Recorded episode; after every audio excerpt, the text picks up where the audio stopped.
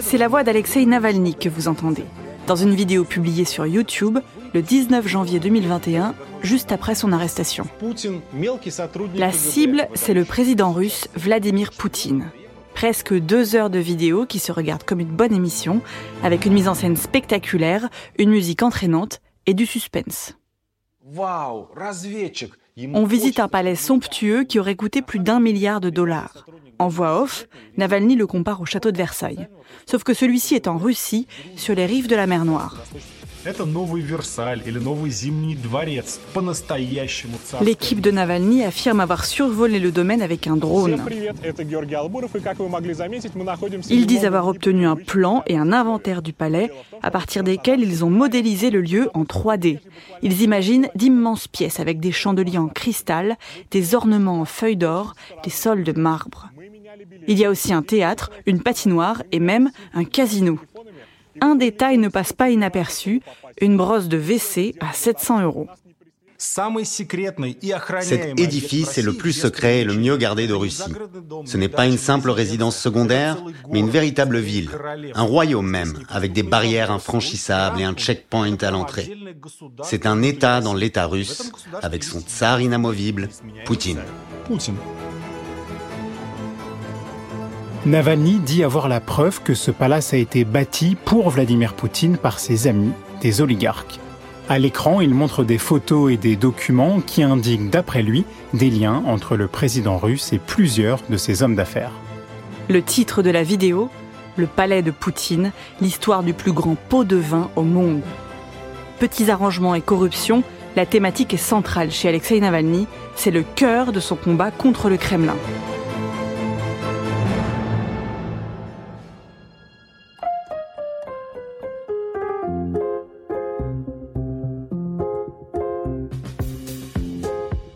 Le poison de Poutine, un podcast de l'AFP. Épisode 4 Le palais.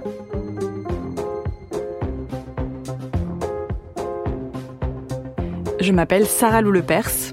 Et moi, Antoine Boyer, nous sommes journalistes pour l'agence France Presse.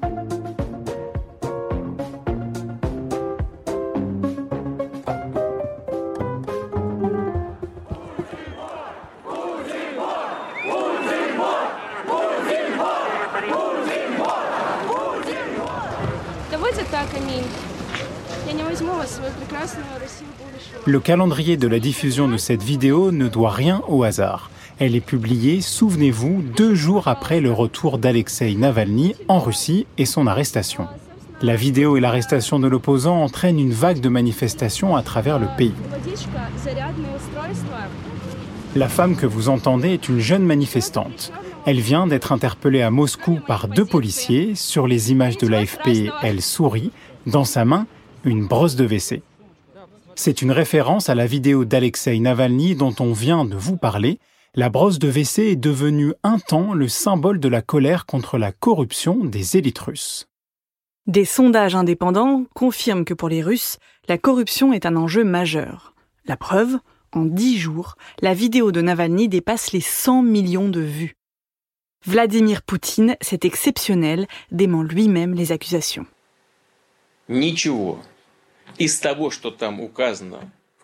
Rien de ce qui est mentionné ici ne m'appartient, ni ne m'a jamais appartenu, ni à moi, ni à mes proches. Jamais. Je n'ai pas regardé la vidéo. Je n'ai pas le temps pour ce genre de choses. Mais j'ai jeté un œil aux extraits que m'ont montrés mes assistants. Ce n'est pas la première fois qu'Alexei Navalny dénonce les pots de vin dans les hautes sphères du pouvoir. Ce qu'il pointe du doigt en réalité, c'est un problème qu'il juge systémique. Le problème de la Russie, c'est la corruption dans les hautes sphères du pouvoir. Maria Lipman vit à Moscou, vous l'avez déjà rencontrée dans l'épisode 3. Elle est spécialiste de la Russie pour l'université américaine George Washington. Il y a une grande disparité de revenus en Russie. Une grande partie des richesses nationales appartient à un tout petit nombre de personnes. Pour cette experte, la corruption et les oligarques existaient en Russie bien avant Vladimir Poutine. Le concept d'oligarque est apparu dans les années 90, au cours de la décennie qui a suivi l'effondrement de l'Union soviétique. C'était une des rares périodes de l'histoire de la Russie où l'État, traditionnellement tout puissant, a été affaibli,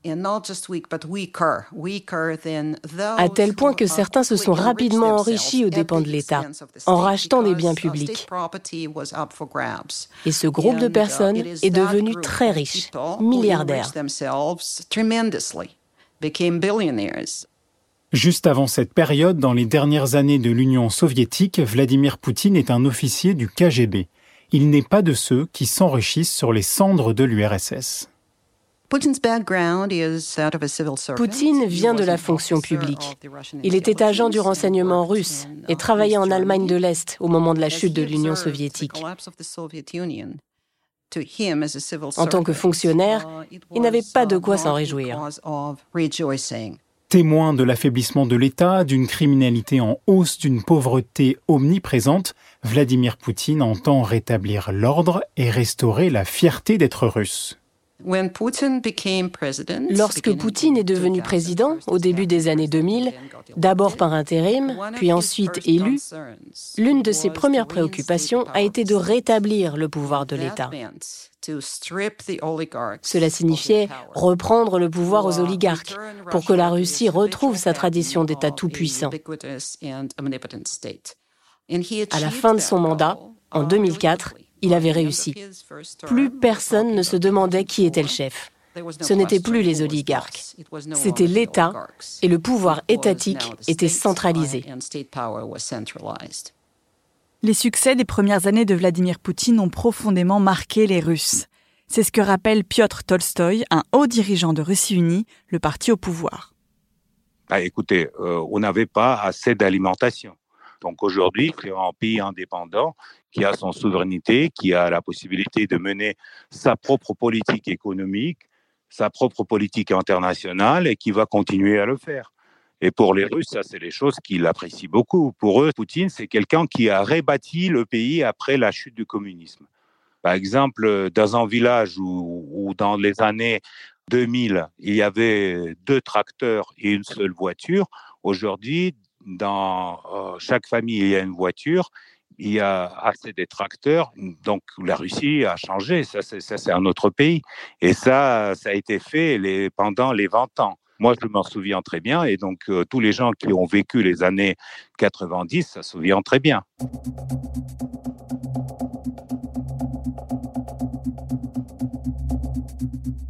Poutine a peut-être fait entrer les oligarques dans le rang et permis à la Russie de revenir au premier plan de la scène internationale, mais pour Navalny et ses proches, le président russe est surtout à la tête d'un système profondément corrompu. L'ONG Transparency International place la Russie parmi les pays les plus corrompus au monde. Dans son classement de 2020, elle est 129e sur 180.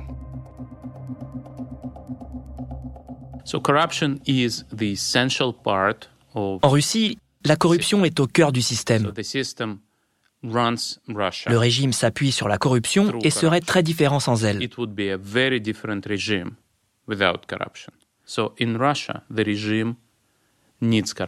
Le régime a besoin de la corruption pour prendre des décisions, pour contrôler les élites et gouverner le reste du pays. Vous avez des exemples? Uh, Par exemple, quand vous dirigez une région, quand vous êtes ministre ou homme d'affaires, vous savez qu'une partie de votre richesse a été accumulée illégalement. Cela signifie qu'à n'importe quel moment, si M. Poutine ne vous aime pas, il peut vous envoyer en prison. Sergei Gouriev est un vieil ami d'Alexei Navalny. Il vit en France où il enseigne l'économie.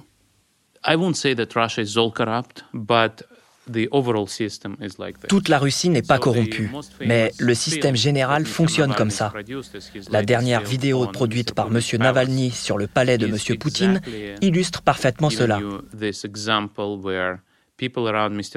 Ceux qui entourent Poutine et qui savent qu'ils lui doivent leur richesse construisent un palais qui vaut plus d'un milliard d'euros pour lui C'est un pot de vin pour M. Poutine, car ils savent que son soutien est essentiel pour rester milliardaire.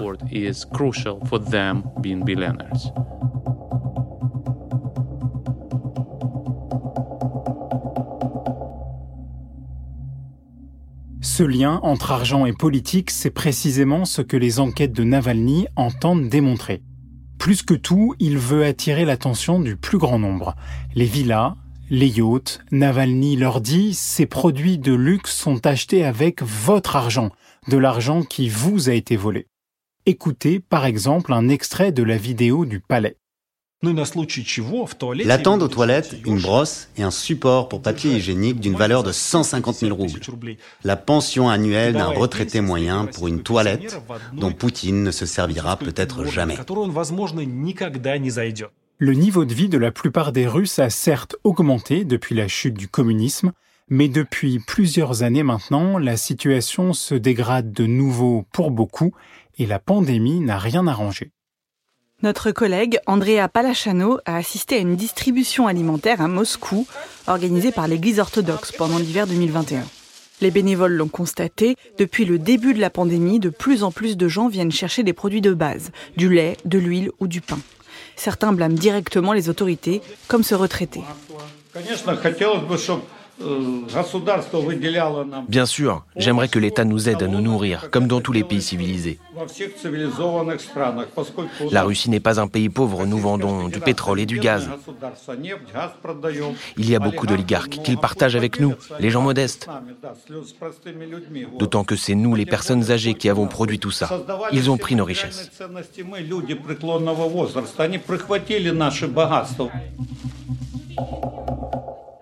Pour Sergei Gouriev, la santé de l'économie russe a un impact direct sur la popularité de Vladimir Poutine. Uh, Les dix premières années de Poutine étaient très florissantes. La croissance économique russe était de 7% par mois, donc le PIB a doublé ce qui n'était jamais arrivé dans l'histoire économique de la Russie. Ça a été la meilleure décennie de l'histoire économique russe. Puisque l'économie prospérait, Poutine restait très populaire malgré ses erreurs, car les revenus augmentaient très vite. Et maintenant que l'économie russe se porte moins bien, la popularité de Vladimir Poutine est affectée. C'est ce que m'a dit Clémentine Fauconnier, chercheuse à l'université de Haute-Alsace, spécialiste de la Russie. En gros, la popularité de Vladimir Poutine, elle commence à fatiguer je dirais, à partir des années 2009-2010. Pourquoi? Parce que euh, alors il y, a la, fatigue du pouvoir, hein, il y a l'usure du pouvoir évidemment, mais surtout euh, c'est le moment où il y a la crise financière mondiale et qui commence à avoir des effets évidemment sur l'économie russe. Et donc à partir de 2009-2010, on voit quand même progressivement qu'on va de 80 à 60% progressivement. Sauf qu'il y a eu un événement qui est venu interrompre cette lente descente, c'est l'annexion de la Crimée. Et là, l'annexion de la Crimée, vous voyez, très très clairement tous les indicateurs qui remontent très clairement de façon euh, spectaculaire, c'est-à-dire que euh, ça pouvait peut-être sembler inattendu, mais l'annexion de la Crimée a été accueillie avec un immense enthousiasme par une partie très importante de la population russe. Et là, à ce moment-là, Vladimir Poutine, je dirais, a gagné quelques années où sa cote de popularité a à nouveau explosé. La décision de Vladimir Poutine d'annexer la péninsule ukrainienne de Crimée en 2014 a remporté un franc succès en Russie. Résultat, la popularité du maître du Kremlin s'est envolée autour de 85%. Mais quatre ans plus tard, une réforme qui retarde l'âge de départ à la retraite a l'effet inverse. Et puis là maintenant, à nouveau, depuis, euh, je dirais maintenant 2018, c'est-à-dire euh, euh, depuis la tentative plus ou moins ratée de, de, réforme des retraites, donc sur un sujet social, on voit à nouveau que la cote de popularité de Vladimir Poutine est en train de baisser progressivement. Selon Gouriev, ce lent déclin de popularité menace Vladimir Poutine.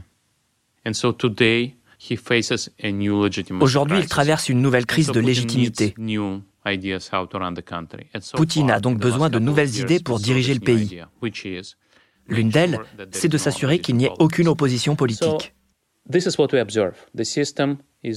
Le système évolue dans la mauvaise direction.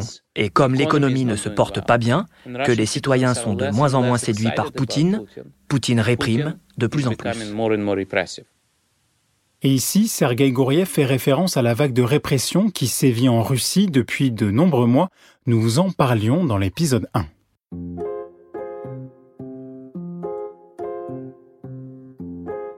Beaucoup de figures de l'opposition ont fui la Russie. De nombreux candidats sont empêchés de se présenter aux élections de 2021. Écoutez Vladimir Milov, un proche collaborateur d'Alexei Navalny. L'avenir de l'opposition est assombri. Ne vous méprenez pas. Les autorités veulent totalement mettre au banc les activités civiques et politiques indépendantes qu'il reste encore sur le terrain. En réalité, ils veulent revenir à un système soviétique où tout ce qui n'est pas autorisé est par définition interdit. Si vous écoutez Poutine et sa propagande, il parle à peine de l'avenir. Il ne parle que du présent et du passé. Ils n'ont aucune vision pour le futur. Quel est l'avenir de l'opposition russe? J'ai rencontré Vladimir Milov en Lituanie, où comme lui, de nombreux proches de Navalny ont trouvé refuge ces derniers mois. On vous y emmène dans l'épisode 5, ça arrive bientôt. Merci d'écouter le podcast de l'AFP, Le poison de Poutine. Si ça vous plaît, parlez-en autour de vous. Partagez ce podcast sur les réseaux sociaux et donnez-nous des étoiles et des commentaires là où vous avez l'habitude de nous écouter. Vous pouvez aussi vous abonner au compte de l'AFP sur Twitter et Instagram. Je m'appelle Sarah Loulepers. Et moi, Antoine Boyer, à très bientôt pour un cinquième épisode.